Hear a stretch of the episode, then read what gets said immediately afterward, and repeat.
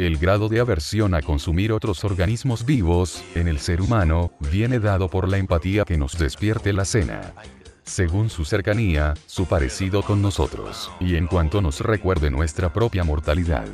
La inteligencia y la complejidad que representa es el marcador clave en esta escala del apetito.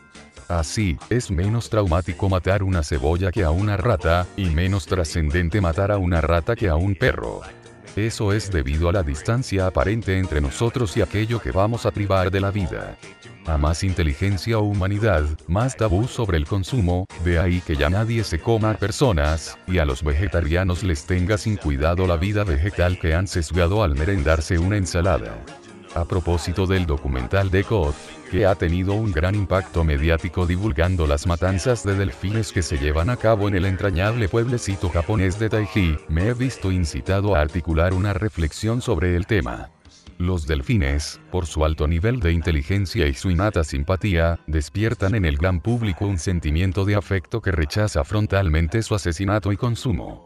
Pero ¿cómo no sentir afinidad, si el delfín se reconoce en el reflejo, prueba de conciencia que lo equipara a varios primates, o cuando al jugar parece esgrimir un particular sentido del humor?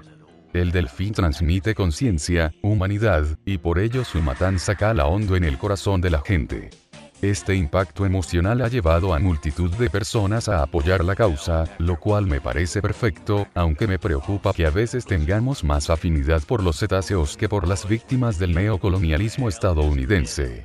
El aspecto peligroso es la inducción de sentimientos parece que nos tengan que sumergir en lagos de sangre para que sepamos que existen, solo aquellos que son explicitados mediante imágenes captan nuestro interés, y da la impresión que no seamos capaces de deducir las atrocidades que no vemos. Mucho peores en términos de cercanía, se lo puedo asegurar, señores. Cuando la emoción es quien da argumentos a la razón, la solidaridad puede convertirse en una cortina de humo. Pero volvamos a la cocina y al canibalismo, que es de ello que trata el documental. Según hemos visto, el valor de la vida viene asociado a su semejanza respecto a nosotros. La vida no tiene un valor per se por ser vida, sino nos resultaría mucho más humanitario comer ballenas que pollos, pues con la pérdida de una sola vida, la del cachalote, dejaríamos de eliminar cientos de existencias aviares entre los humanos hace algún tiempo que llegamos al acuerdo de no comernos entre nosotros. Aún así, nos suele preocupar más la muerte del vecino que nos dejaba la sal, a la de un desconocido de la otra punta del globo. Esto es debido, igual que la aversión al consumo de filetes de delfín, a que como más semejantes son aquellos que la palman, más cerca vemos la propia muerte. Son el miedo y el impulso de autoconservación los que mueven el activismo y la solidaridad son sentimientos realmente provechosos para la especie, pero deberíamos saber que detrás de ello hay puro egoísmo existencial. A nuestro subconsciente le importan un pimiento los delfines, lo que quiere es no morir él. Analizado así la naturaleza depredadora del ser humano se presenta muy cruda. Consumimos el sol y depredamos los retazos de energía que el astro rey desmigaja en plantas y animales depredamos a nuestros propios congéneres con tal de asegurar la permanencia de nuestro grupo, matamos a nuestros enemigos, robamos a nuestros vecinos, eso sí, alguno que otro se apunta a Greenpeace. Aunque ya no nos comemos físicamente entre nosotros, seguimos siendo caníbales, es nuestra naturaleza.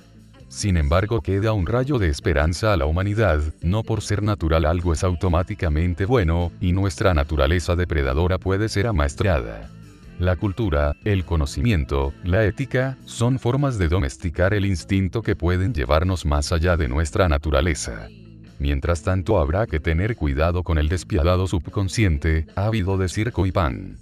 Por lo que teniendo en cuenta que la afinidad determina lo apetecible en un banquete, y dado como están las cosas hoy en día, que no os sorprenda, conozco a algunos que estarían predispuestos antes a comerse a un político que a un indefenso del fin.